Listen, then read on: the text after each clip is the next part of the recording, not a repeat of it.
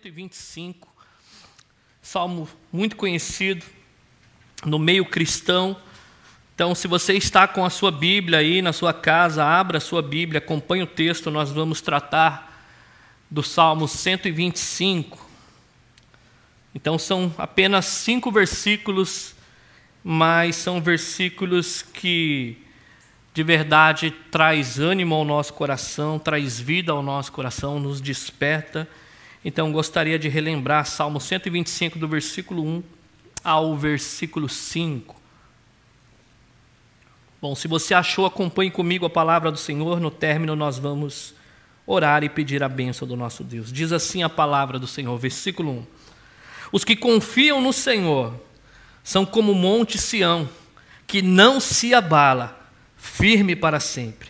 Como em redor de Jerusalém estão os montes, assim o Senhor em derredor do seu povo, desde agora e para sempre. O cetro dos ímpios não prevalecerá sobre a terra dada aos justos. Se assim fosse, até os justos praticariam a injustiça. Senhor, trata com bondade os que fazem o bem, os que têm coração íntegro. Mas os que se desviam por caminhos tortuosos, o Senhor infligirá o castigo dado aos malfeitores. Haja paz em Israel. Oremos ao Senhor. Pai, em nome do teu filho amado, nós estamos diante da tua santa e maravilhosa palavra que é viva e eficaz. Ela é capaz de discernir, Senhor Deus, o nosso coração no mais oculto do nosso ser. Poderosa para acalmar as tempestades da vida. Poderosa, Senhor Deus, para nos tirar do comodismo para silenciar, Senhor Deus, as vozes estranhas que nos rodeiam. A voz da incredulidade, a voz do maligno, deste mundo, Senhor Deus, que vai de mal a pior a cada dia. Deus, que o Senhor nos deu discernimento do Teu Santo Espírito nesta manhã. Assim como nós cantamos aqui, Senhor Deus, engrandecemos o Teu nome, creio que o nosso louvor chegou à Tua presença como um cheiro suave e agradável. Venha de encontro agora com a Tua palavra como uma flecha em nossos corações, Senhor. Visita aquele que está assistindo esta mensagem, Senhor Deus, que está sendo transmitida, aonde quer que eles estejam nesta manhã, Senhor Deus, que o Senhor venha de encontro a cada necessidade. Aos nossos irmãos do Ministério de Adoração que estão aqui conosco nesta manhã, venha também de encontro a cada necessidade. E aquele que o Senhor, porventura, ainda trará, Senhor Deus, aos seus corações esta ministração gravada, Senhor Deus. Usa a minha vida com poder e graça e fala, crava essas verdades em nosso coração nesta manhã, desde agora e para sempre. Nós oramos e pedimos a Ti, em nome de Jesus. Amém? Queridos, em nível de introdução, queria trazer algumas informações sobre o Salmo 125. Primeiramente, é um salmo de encorajamento e fortalecimento. E o que nós precisamos para viver a nossa vida cristã neste mundo aqui é de encorajamento, encorajamento e fortalecimento. Amém? O Salmo 125 fala a respeito da confiança no Senhor. Então é um salmo que nos convida a confiar, mas a confiar no Senhor. E a confiança ali estava relacionada à presença de Deus no meio do seu povo. É interessante nós olharmos para isso. Não é somente confiar em qualquer coisa, mas confiar na presença de Deus que se faz presente no meio do seu povo. E o Monte Sião estava no local onde o templo do Senhor no Antigo Testamento havia sido construído. O templo era uma tenda onde o Senhor se manifestava com a sua presença ali no meio do seu povo, então trazia essa ideia desse Monte Sião. E como habitação de Deus no meio do seu povo, olha só o que representava essa presença de Deus: estabilidade, ordem e segurança. E essa segurança era transmitida para aqueles que confiavam no Senhor para permanecerem firmes face às adversidades. Então, essa confiança era transmitida, essa segurança para aqueles que confiavam no Senhor, para aqueles que pudessem caminhar nessa vida aqui firmes, face às adversidades da vida. Então, nós já vamos partir do entendimento que a vida do cristão, mais uma vez eu tenho falado sobre isso aqui, não é um mar de rosas. Há adversidades. No mundo tereis aflições, disse o Senhor. Diz que nós deveríamos carregar a nossa cruz. Diz que o mundo nos perseguiria, o sistema. O Satanás, que é o maligno, ele diz que ele está ao nosso derredor, procurando como leão a quem devorar. Então nós temos lutas terríveis, nós temos enfrentado a nossa carne, nós temos enfrentado o sistema, e nós temos um inimigo invisível. Então nós partimos do entendimento que sim, vai haver adversidades. Seja você um filho de Deus que crê no Senhor Jesus Cristo ou não. Então ele já vai falar aqui a respeito desse salmo que ele traz uma confiança no Senhor. Então, independente da situação em que aquele povo vivia, a presença de Deus trazia segurança ao seu povo. E como se não bastasse aqui, o salmista ele vai pegar aquela região e trazer uma ilustração para que fique algo didático. Ah, esse salmos, para quem não sabe, é um salmo de peregrinação, onde os povos que estavam longe se reuniam numa caminhada de dias semanas para adorar no templo. E eles vinham ali para adorar o Senhor, eles se preparavam para aquele ambiente, então eles desciam em peregrinação à casa de Deus para adorá-lo. E aí, como se não bastasse, o salmista pega aquela região geográfica, com aquelas colunas de montanhas que cercam Jerusalém. É como se aquele povo estivesse descendo, cantando. Eu fico imaginando, caminhando e os salmistas cantando, aquele povo cantando, como se dissesse assim: Olha ao nosso redor, vejam essas montanhas. Assim como vocês conseguem ver essas montanhas em volta de Jerusalém, assim é o Senhor em volta do seu povo. E muitas vezes nós somos ah, tentados no nosso coração a não confiar nas promessas de Deus. Muitas vezes Deus tem que usar elementos naturais para nos ensinar. O Senhor Jesus Cristo havia ensinado para que os homens olhassem para os lírios do campo, para que os homens olhassem para os pássaros do céu, para que não andassem ansiosos. E eu quero dizer para você, nós que estamos aqui, ou essas pessoas que estão em casa nos assistindo, assim como essas paredes nos cercam aqui, nós podemos olhar para ela, a palavra de Deus nos dá a garantia que assim é o Senhor ao nosso redor, amém? O Senhor está presente no nosso meio. É como se Ele estivesse cantando, assim, entoando aqueles cânticos e sendo, eles estavam sim sendo oprimidos. A adversidade estava chegando, mas eles falam: olha para esses montes, assim o Senhor está em volta do seu povo. Louvado seja Deus por isso. E a, o salmista ele tinha essa convicção da presença de Deus em seu coração mas muitos não tinham. E aí nós vamos olhar alguns relatos aqui do povo de Deus no Antigo Testamento. Se você que conhece a Bíblia, você sabe que Deus havia feito uma promessa a Abraão, que nele seria bendita todas as famílias da terra, e uma, um desses descendentes, chamado é, José, que ele desce para o Egito, ele é vendido pelos seus irmãos, a adversidade, mas Deus tinha um propósito de fazer o povo prosperar ali no Egito. E aí o povo começa a crescer, vai sendo oprimido, ah, diz que as orações desse povo chegam aos céus. Deus então levanta um homem chamado Moisés para tirar aquele povo com o braço forte. Ali nós sabemos, ele envia as dez pragas, e aí Deus liberta o seu povo. Deus presente. Mas ao caminhar daqueles dias, é interessante que as Escrituras nos dizem que aqueles homens começaram a caminhar, quando eles se depararam de frente com o mar e atrás o exército do Faraó, eles se agitaram nos seus corações. Olha só o que vai dizer Êxodo, no capítulo 14, versículo 11. Olha só o que disseram aqueles homens quando se deram de frente com a adversidade. Deus havia acabado de livrá-los da mão poderosa de Faraó. Êxodo capítulo 14, versículo 11 diz assim: Disseram a Moisés: Foi por falta de túmulos no Egito que vocês nos trouxe para morrermos no deserto? O que você fez conosco, tirando-nos de lá? Deus acabou de manifestar a sua presença abençoadora com milagres sobrenaturais, enviando aquelas pragas. E quando eles se encontram diante da primeira adversidade, a, a incredulidade entra em seus corações. E aí eles ficam: olha, você nos trouxe aqui, em outras palavras, por quê? Porque não tinha onde nos enterrar no Egito. Em outras palavras, para no, nos fazer morrer aqui. Deus ausente. Deus abre o mar ali, faz todo o povo passar a seco, e quando todos eles atravessam, aquele mar se fecha, afogando todo o exército de Faraó. Deus presente. E aí, passando mais alguns dias, aquele povo caminhando no deserto, começa a murmurar em seu coração, achando que Deus não os sustentaria, não os daria de comer e de beber. Em outras palavras, mais uma vez, é como se Deus estivesse ausente. E aí, ao caminhar do, do, daquele deserto, Deus manda construir uma tenda, o um tabernáculo, aonde Deus se manifestaria com a sua presença. As doze tribos de Israel que representavam ali, elas acampavam em volta daquele tabernáculo, representando que Deus estava no meio do seu povo. Deus havia prometido uma terra que daria aquele povo.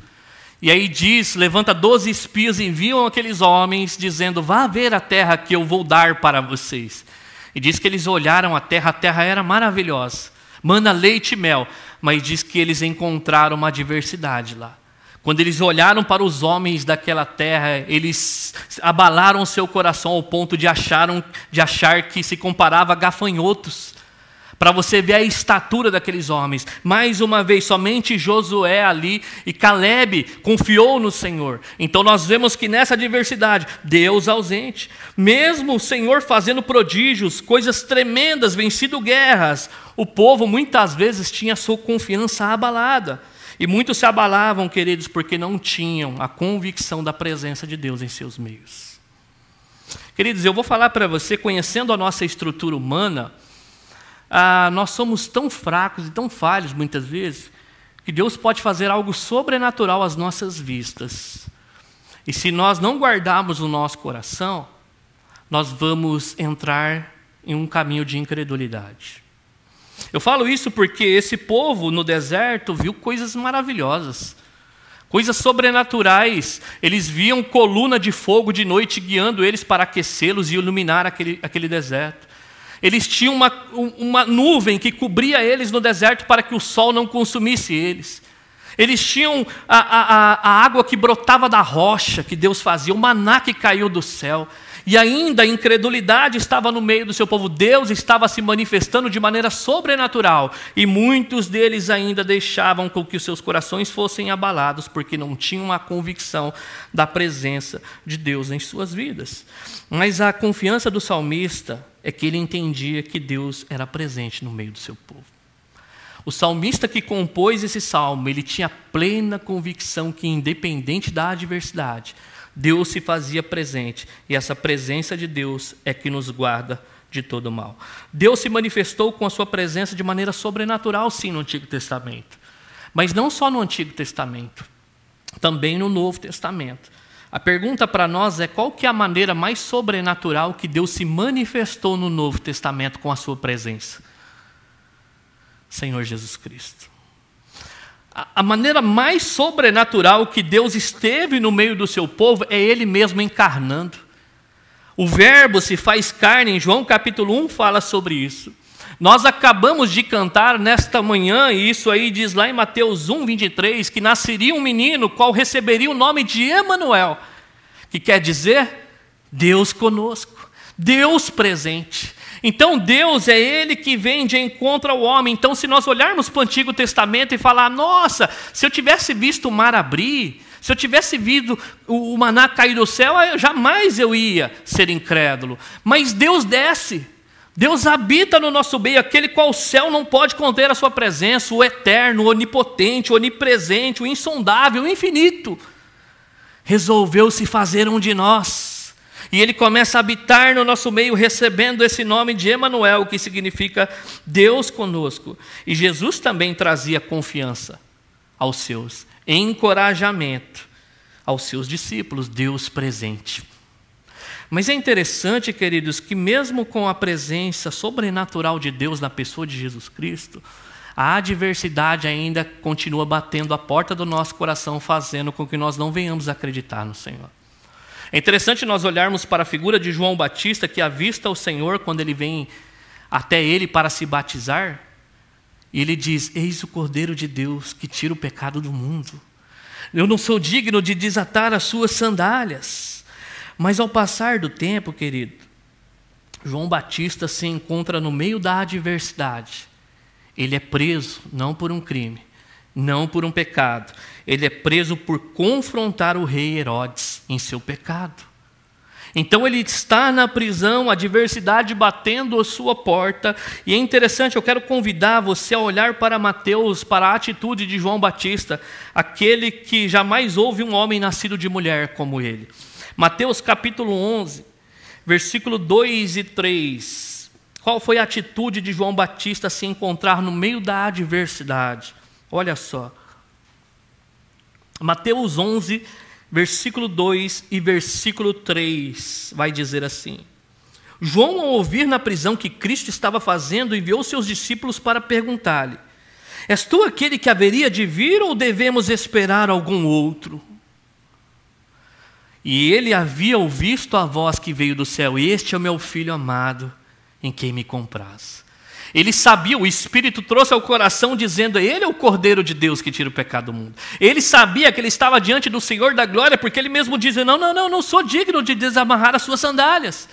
Mas a adversidade bate a sua porta, e a adversidade bateu a porta de João Batista não por um pecado.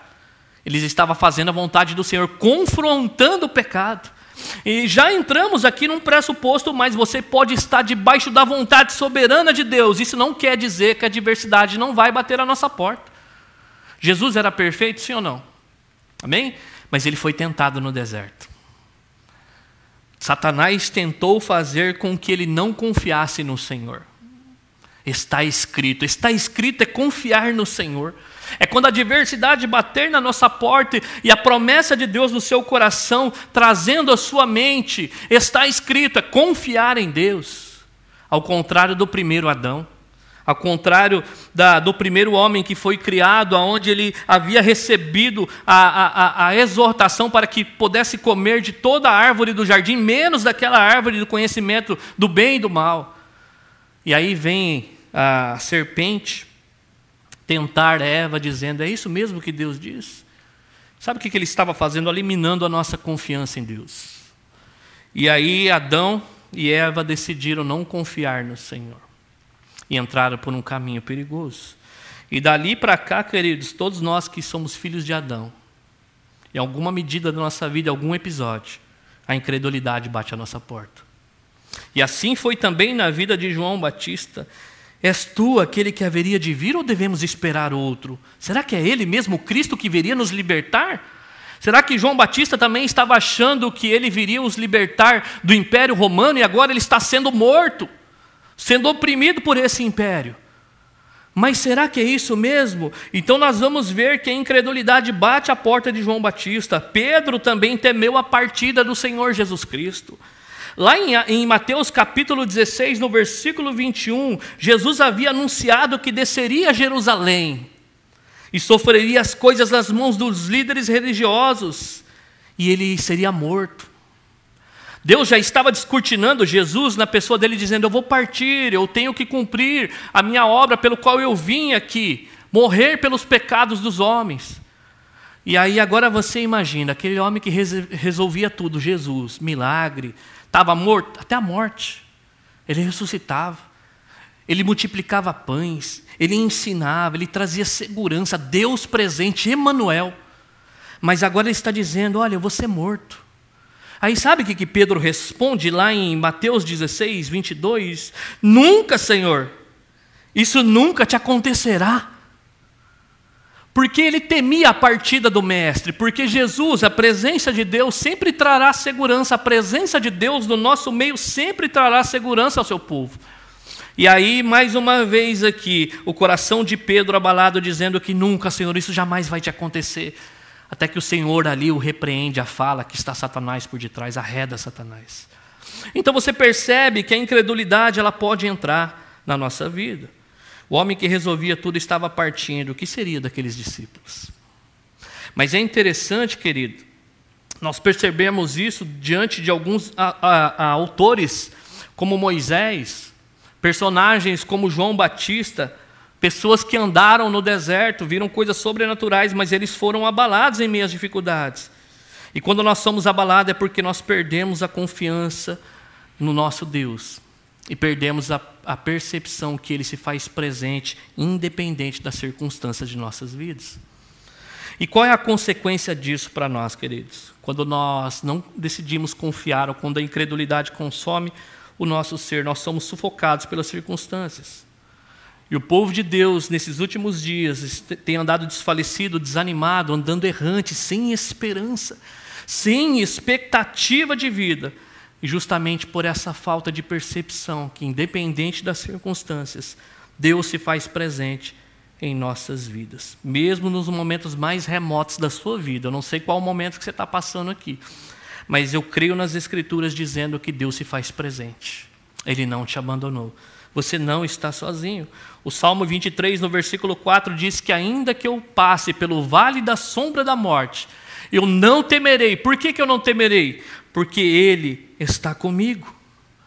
Não é que eu temerei porque eu sou forte, porque eu tenho todos os artifícios humanos, porque eu tenho uma segurança, eu tenho alarme na minha casa, eu tenho carro blindado, nada disso. Eu não vou temer no meio da adversidade, porque a presença de Deus é comigo. O salmista, no Salmo 23, fala sobre isso. O apóstolo Paulo, queridos, quando nós olhamos para a pessoa do apóstolo Paulo, o apóstolo, se tem um homem que sofreu adversidade nesta vida, foi o apóstolo Paulo. Claro que depois do Senhor Jesus Cristo. Algumas coisas que ele sofreu, algumas situações, ele foi açoitado, ele foi apedrejado, ele foi rejeitado, ele sofreu escassez, fome, ele sofreu naufrágios, ele foi picado por uma cobra. E mesmo no meio de tudo isso, esse homem tinha a convicção que Deus não o havia abandonado. A convicção, a fé desse homem não estava ligada às circunstâncias, mas daquele Deus que se faz presente. E é interessante, eu convido você a olhar para um dos momentos mais difíceis da vida do apóstolo Paulo em 2 Timóteo capítulo 4, aonde ele estava ali vivendo os seus últimos dias nessa terra, com a convicção de que ele já partiria daqui. 2 Timóteo, capítulo 4, do versículo 16 ao versículo 17. Escrevendo ao jovem Timóteo, Paulo na prisão. Olha o que vai dizer lá, 2 Timóteo capítulo 4, do versículo 16 ao versículo 17, vai dizer assim na minha versão: Na minha primeira defesa, ninguém apareceu para me apoiar, todos me abandonaram, que isso não lhe seja um cobrado. Olha o versículo 17: Mas o Senhor permaneceu ao meu lado e me deu forças então você percebe, ele está escrevendo a um jovem que está começando o seu ministério, que está caminhando, ele diz: Olha, na minha primeira defesa ninguém apareceu. Eu fico imaginando aquela cena, queridos, de o apóstolo Paulo partindo para ser julgado diante, para receber o veredito, talvez numa esperança humana, você pensa: meu melhor amigo estará lá naquele dia. Eu acho que Timóteo, alguém estará lá. Poxa, afinal de contas, eu servi tanta gente. Agora você fica imaginando aquela cena, ele sendo levado para ser julgado e quando ele olhasse o auditório, não tivesse nenhum conhecido dele lá. Ele diz aqui, ó, ninguém apareceu para me apoiar, diz na minha versão. Mas olha só o coração desse homem, que isso não lhe seja cobrado. Mas no versículo 17 diz: Mas o Senhor permaneceu ao meu lado e me deu forças. Em momentos onde nós nos sentimos sozinhos, aonde nós vamos buscar força?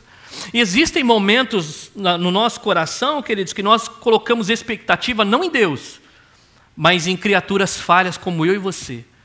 E nós colocamos, não, quando eu precisar, vai estar lá, certeza. E aí nós tiramos os olhos do Senhor. Aí Deus parece que permite. Fala, vou tirar todo mundo de cena para mostrar para você quem está presente na sua vida ou para expor o nosso coração, quando diz a nossa irmã Carol, no meio da adversidade, Deus expõe o nosso coração, onde está a nossa confiança.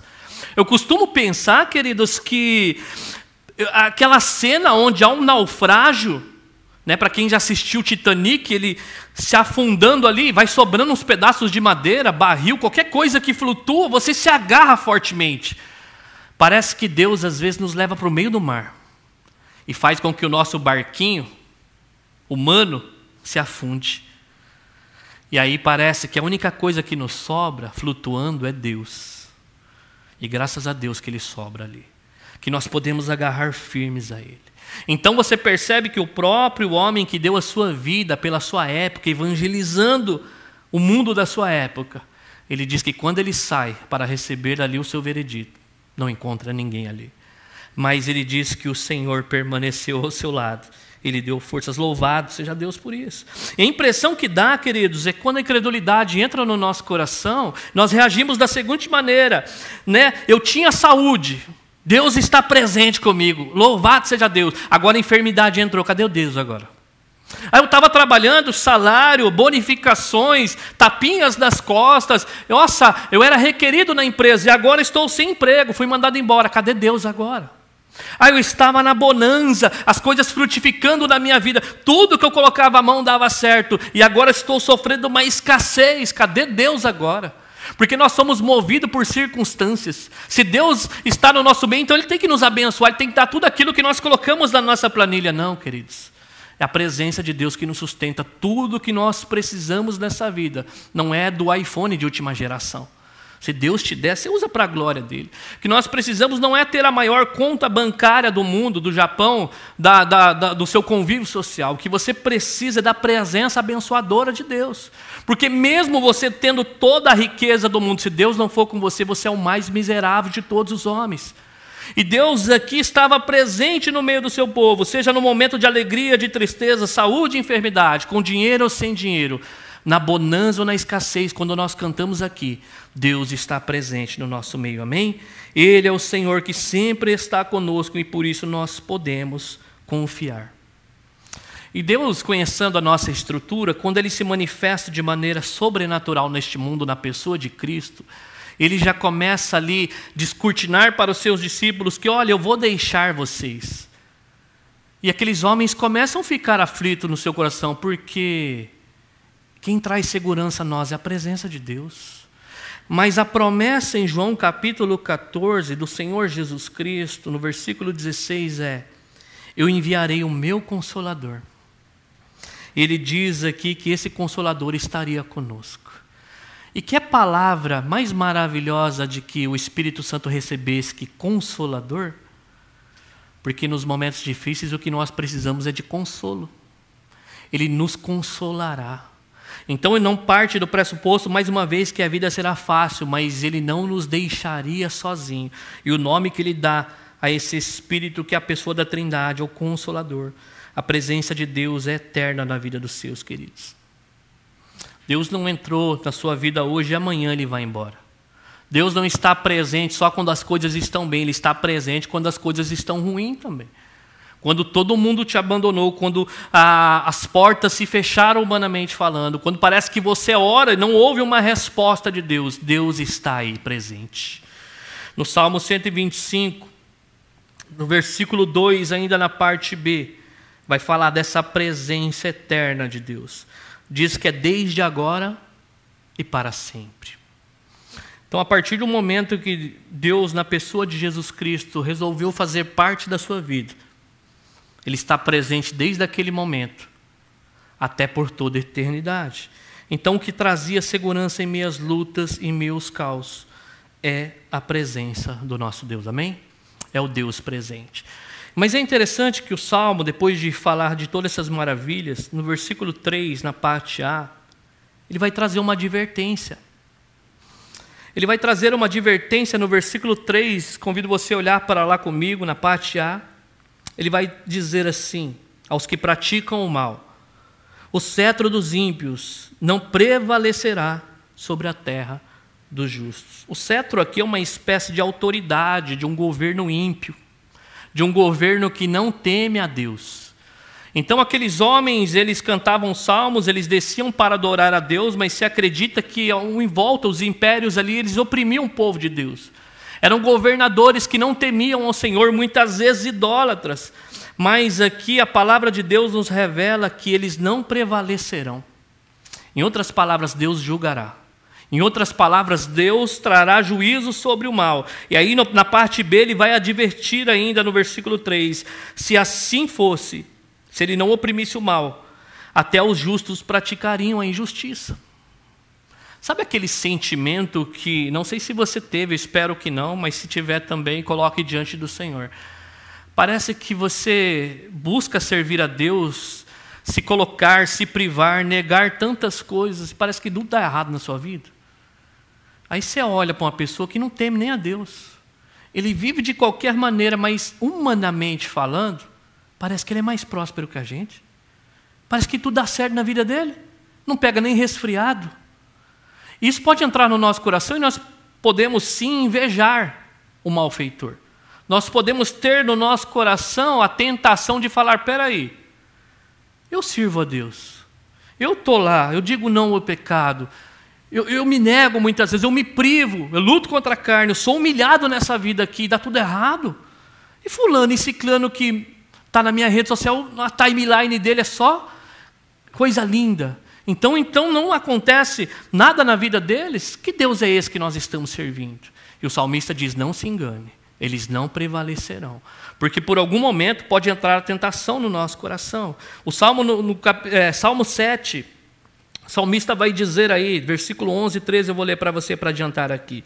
Salmo 7, versículo do 11 ao 13 diz assim o salmista: Deus é um justo juiz, ou um juiz justo, o Deus que manifesta a cada dia o seu furor. Se o homem não se arrepende, Deus afia a sua espada, arma o seu arco e o aponta, prepara as armas mortais e faz suas setas flechas inflamáveis. Então Deus aqui é o justo juiz, Deus, o mal não vai prevalecer diante dele. Ele diz que aquele que não se arrepende, Deus vai trazer furor, Deus vai trazer a sua espada, juízo aqui. Então não se engane, o povo poderia olhar para aquilo, aqueles homens, autoridades oprimindo o povo de Deus, e eles serem tentados a achar que Deus é um Deus injusto, que Deus não punirá. E nós vivemos dias de injustiças no mundo, queridos. Eu vou falar para você a real. Não vai ser o coronavírus que vai sensibilizar o coração do homem mau. Até mesmo diante da, da calamidade que a gente vive, não sei se vocês têm visto as notícias no Brasil. Pessoas desviando verba pública que era para ser destinado para hospitais e para a prevenção do coronavírus. Você acha pessoas que estão o auxílio emergencial do governo que estava sendo dado a brasileiros, as pessoas estavam desviando. As pessoas estão pegando cartões de crédito de senhoras aposentadas que não têm o que comer e desviando em Pix. Não vai ser o coronavírus, não vai ser nada nesse mundo que sensibiliza o coração do homem. E mais um dia esse homem terá que, terá que prestar conta com o nosso Deus. Aqueles que não se arrependem não prevalecerão na presença de Deus. Então não se engane, por mais difícil que seja, continue confiando no Senhor. Essa é, é a mensagem do Salmo 125. E aí, no versículo 4 do Salmo 125, o salmista vai fazer uma oração a Deus aqui. Olha só o que ele vai dizer no versículo 4: Senhor, trata com bondade os que fazem o bem, os que têm coração íntegro. Interessante aqui que na versão da Ara vai dizer: fazem o bem, Senhor. É como se o salmista estivesse orando: Senhor, faz o bem para o teu povo. E é interessante que esse bem aqui não é nos livrar, queridos, de todo o mal, no sentido que nada vai acontecer, você vai ser blindado, nenhuma enfermidade vai te atingir, nenhuma adversidade, não é isso.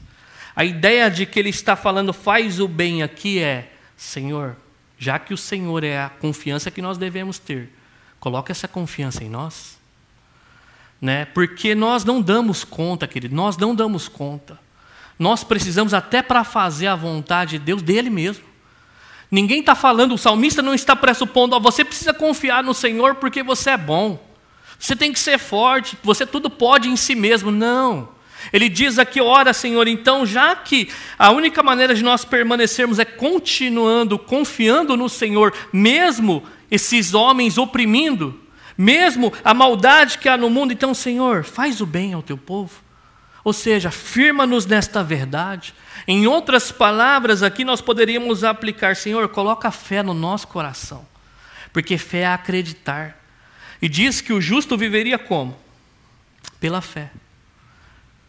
E é interessante que ele vai ligar dizendo aqueles que têm coração íntegro, aqueles que confiam no Senhor. Senhor, aqueles que continuam confiando no Senhor, mas a olhar por cenário mundial, esse cetro ímpio parece que está avançando. Parece que eles estão ganhando território. Cadê a terra que o Senhor prometeu para nós? Não, Senhor Deus. Quando a incredulidade bater na nossa porta, Senhor, faz-nos o bem. Então você, você percebe que o salmista não confia em si mesmo. Isso aqui é uma lição para nós, queridos, porque não importa quanto tempo você tem de vida cristã. Não importa se você é líder de ministério, isso aqui não importa se você tem curso teológico, mestrado, nós somos pó, todos nós. Então a confiança do salmista aqui nesse cântico é: Senhor, faz-nos o bem, firma a nossa confiança em Ti. E o, o salmista ele ora, queridos, a Deus, porque é Deus que nos firma, porque é Deus que nos sustenta, amém? Momentos difíceis da vida Deus vai deixar muito claro que se não fosse Ele na nossa vida, nós não estaríamos aqui. 1 Pedro capítulo 5, eu queria relembrar você, do versículo 10 ao versículo 11. 1 Pedro capítulo 5, do versículo 10 ao versículo 11.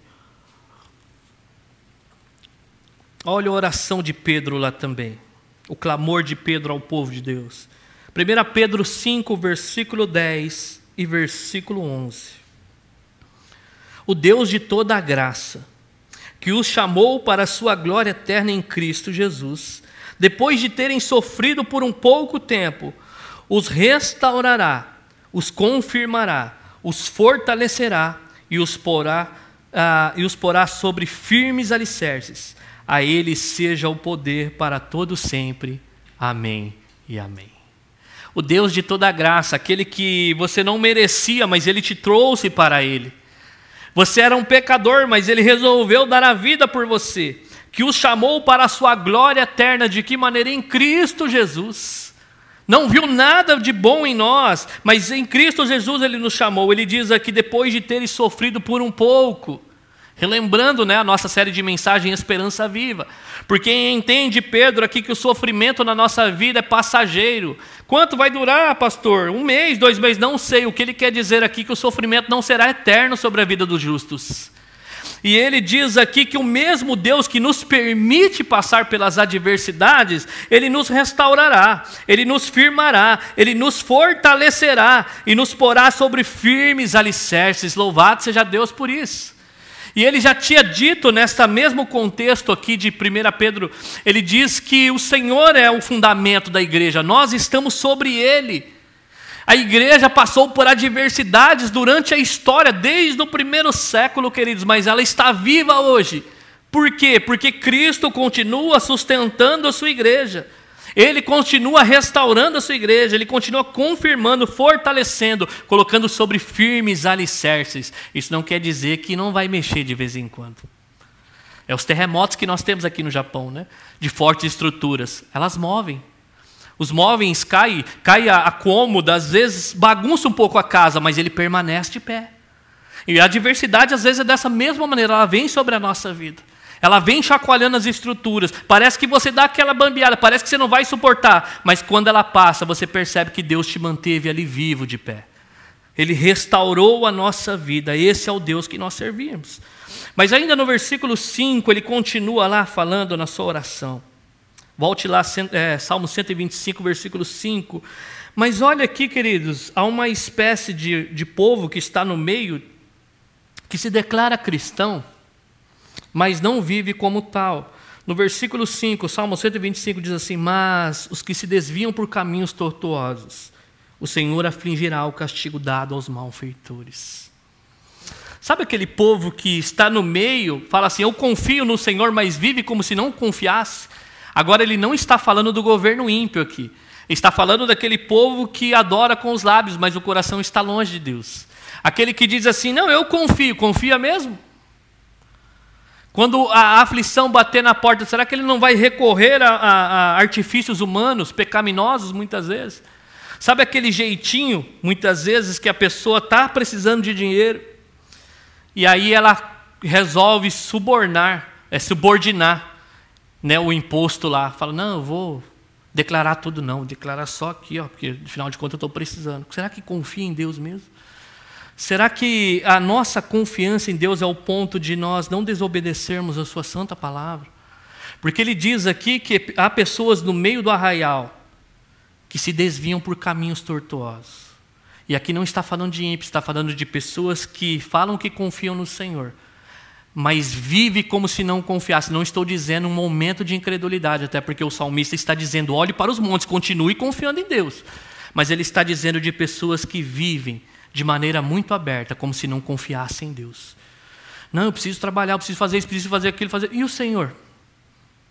Né? Aonde está a sua confiança? Mas você não confia nele? Nós temos que trabalhar, nós temos responsabilidades humanas. Mas até onde vai a nossa confiança em Deus? Será que é o ponto de negar a nossa própria fé? Será que a nossa confiança ah, nele vai até o ponto de nós perdermos a confiança nele? Então ele diz: olha, não se engane essas pessoas que estão no nosso meio dizendo que confia no Senhor, mas vive por caminhos tortuosos, achando que um dia o Senhor não punirá. Ele diz assim: olha, eles sofrerão castigo dado aos malfeitores. Eles sofrerão o castigo daqueles que também não creem em mim, aqueles que são incrédulos no Senhor. Por isso que ele encoraja essas pessoas a permanecerem, queridos. Mas talvez, queridos, você e eu com a graça de Deus, não venhamos desviar de caminhos tortuosos. Talvez eu e você de fato confiamos no Senhor, mas nós somos fracos. E talvez o medo e a insegurança até mesmo a ansiedade tome conta do nosso coração. O rei Davi, um homem de batalha e de guerra, teve medo. Que dirá eu e você? Um homem que estava pronto para morrer, numa guerra, ele teve medo. Olhe comigo o Salmo 56, versículo 3 e 4. Mas qual foi a atitude de Davi diante o medo? Então, olha só o que diz lá, Salmo 56, versículo 3 e versículo 4. Salmo de Davi. Davi diz assim: Mas eu, quando estiver com medo, confiarei em ti. Em Deus, cuja palavra eu louvo. Em Deus eu confio e não temerei. Que me pode fazer o simples mortal? Parece que, se a gente lê, parece que Davi está com sono aqui. Porque ele vai dizer no versículo 3 o seguinte: Mas quando eu tiver, estiver com medo. Então ele parte do, do entendimento que o medo entra no seu coração. Confiarei aonde? Em ti. Em Deus, cuja palavra eu louvo, em Deus eu confio e não temerei. Então, quando ele passa a não olhar para si mesmo, não para a situação, mas para Deus, o medo sai do seu coração. Quando ele está vivendo aquele momento de adversidade, provavelmente aqui algum rei estava oprimindo ele, alguma perseguição, algum homem, porque ele diz o que me pode fazer o homem mortal. Ele fala assim: quando o medo bater a minha porta, o que eu devo fazer? Confiar no Senhor. E quando ele confia no Senhor, cujo a palavra ele louva, ele diz que não teme, porque a segurança toma conta do seu coração. Mas talvez, queridos, não seja o medo, mas a ansiedade. Os seus porquês te consomem. Os seus sis. Mas, Senhor, e, e se? E a gente começa a olhar para coisas que a gente nem sabe se vai acontecer lá na frente, mas a gente fica se ocupando delas agora. Isso chama ansiedade.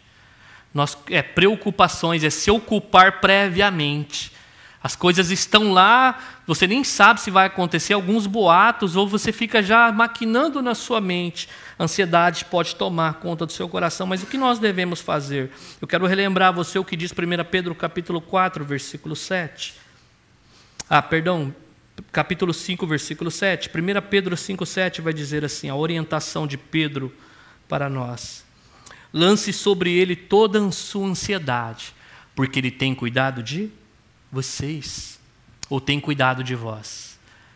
Então ele parte do entendimento, porque ali naquele mesmo texto fala que nós devemos se humilhar debaixo da potente mão de Deus, para que no tempo oportuno ele nos exalte.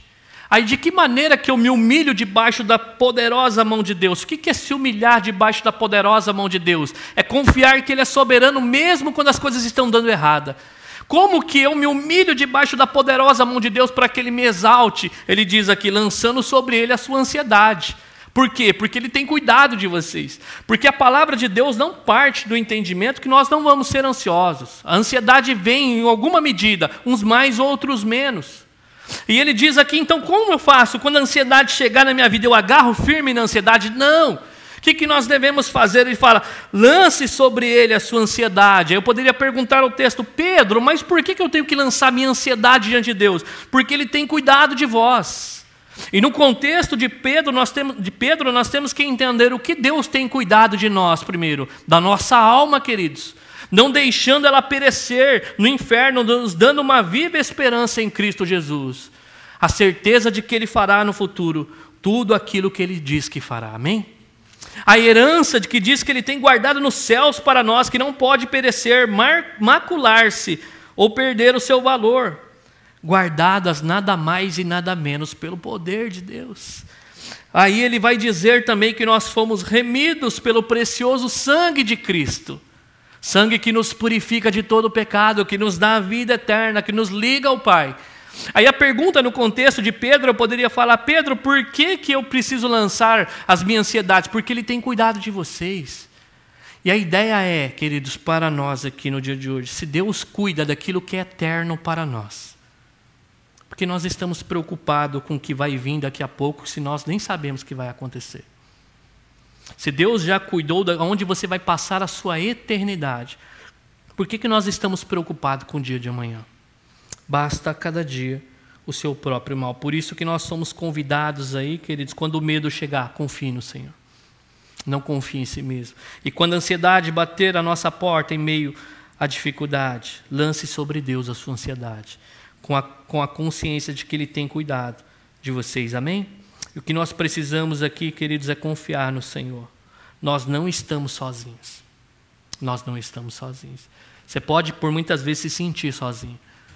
E para você se sentir sozinho, não precisa você estar literalmente sozinho no ambiente. Tem pessoas que se sentem sozinhas, mesmo cercada de pessoas. Pessoas que têm famílias, pessoas que têm filhos, filhos que estão nas suas casas, mas que se sentem sozinhos, não se sentem apoiados, não se sentem encorajados. Mas eu quero falar para você, se você está em Cristo Jesus, que Jesus não está ao seu redor como os montes de Jerusalém. Ele está em nós através da pessoa do Espírito Santo. Talvez você esteja passando por um deserto da vida, oprimido pelas dificuldades. E tudo o que você precisa neste momento é depender do Senhor. Talvez você precise confiar mais no Senhor e o episódio que vem na minha mente é quando Jesus aparece aos seus discípulos dando a ordem: passemos para o outro lado. Diz que Jesus dorme ali no barco. E a tempestade se levanta e a incredulidade entra no coração daqueles homens, dizendo: Senhor, não importa que morramos. E Deus já via Jesus na pessoa a pessoa do Senhor Jesus Cristo ali havia dado a ordem: passemos para o outro lado. Mas aqueles homens, no meio da tempestade, quiçá não perceberam naquela ordem que o Senhor havia dado, porque Ele tem um controle nas suas mãos. E se nós estamos em Cristo Jesus, eu quero falar para você, em outras palavras, que Jesus está no seu barquinho. E muitas vezes a gente vai sim pegar o baldinho querer com a nossa própria força controlar a situação. Mas nós temos que confiar na ordem do nosso Deus. Passemos para o outro lado. Ele que sustenta a nossa vida. E Ele está presente conosco, queridos. Não somente nos dias bons, mas em toda e qualquer situação. Ele diz antes de subir aos céus, em Mateus 28, versículo 20: Eis que estou convosco todos os dias, até a consumação dos séculos. E aí o salmista encerra no final do versículo 5 dizendo: haja paz em Israel. Aqui a ideia é que os que confiam no Senhor, mesmo em meio à adversidade, encontram paz em Deus. Paz não é ausência de problema, paz é apesar do problema. Deus coloca uma segurança no seu coração. A paz não é se ver livre dos problemas, mas apesar deles. Eu não sei como está a tua confiança no Senhor. Talvez você está precisando, assim como eu, orar e pedir, Senhor, fortalece a nossa confiança em Ti. Quando você se sentir sozinho, lembre-se que por mais que você não sinta nada, confie que Deus está contigo. Talvez você que está nos ouvindo aqui não crê no Senhor Jesus Cristo e se sente abandonado, se sente trêmulo, ansioso. Eu quero convidar você a lançar o seu fardo diante do Senhor. Pedir, Senhor Deus, entra na minha vida. Senhor Deus, eu não consigo esperança em coisa nenhuma, não é o casamento, não é o filho, não é Um bom trabalho não é nem, queridos, a, a vacina do coronavírus que vai nos abençoar muito, mas a nossa segurança é quando nós temos Cristo na nossa vida. Se você não tem Jesus Cristo como seu Senhor e Salvador, peça a Ele nesta manhã que entre na sua vida. Confesse que você é um pecador. Confesse que você precisa da salvação. Creia no Senhor Jesus Cristo. E se você já está na fé, mas mesmo assim está enfrentando lutas terríveis, eu quero convidar você a olhar ao seu redor. Eu não sei onde você está, talvez você esteja no carro, talvez você esteja numa casa. Olhe as paredes que cercam ao seu redor, assim como cerca esse templo. Assim está o Senhor à nossa volta.